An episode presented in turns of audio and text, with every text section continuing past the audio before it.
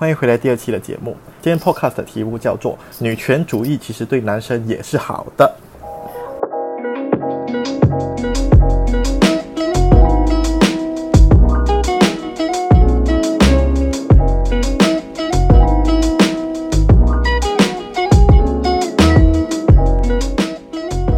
在深入挖掘这个话题之前，首先我必须要来讲一讲到底什么是女权主义嘛。对我来讲呢，我觉得我所认知到的，然后我所理解，然后我比较推崇的女权主义，就是像我们，然后这个社会必须要给女性在她们想要做的事情上面给予更多的机会，让她们去完成她们想要做的事情。比如说，有一些女生非常想要在商业上面得到很大成就，想要成为一个女大企业家，然后想要开一间大公司，这样这个女生应该是要得到跟男生一样的竞争机会，然后在这个商业上面能够公平竞争，然后一步一步往上爬，或者在这个市场上面对于这个女老板会有跟男老板一样相同的尊重，而且当他们成为这些女强人啊、女老板啊。然后女上司啊的时候，并不会给人家诟病，讲说，哎，她这样女强人应该比较难以接触吧，看起来比较强势这样的。可是我们当然也不是谴责，意志成为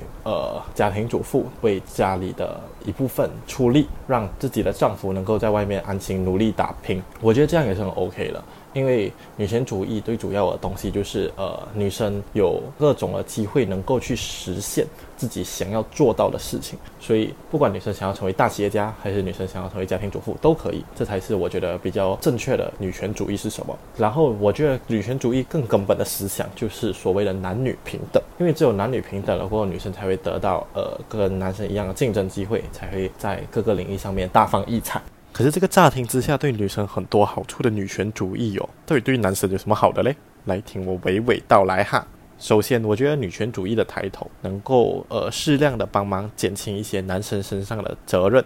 男生身上有什么责任？来听我娓娓道来。我觉得男男性的朋友们哦，其实都有一个通病，就是在对于他们自己想要解决问题的时候，他们通常都只考虑自己的能力。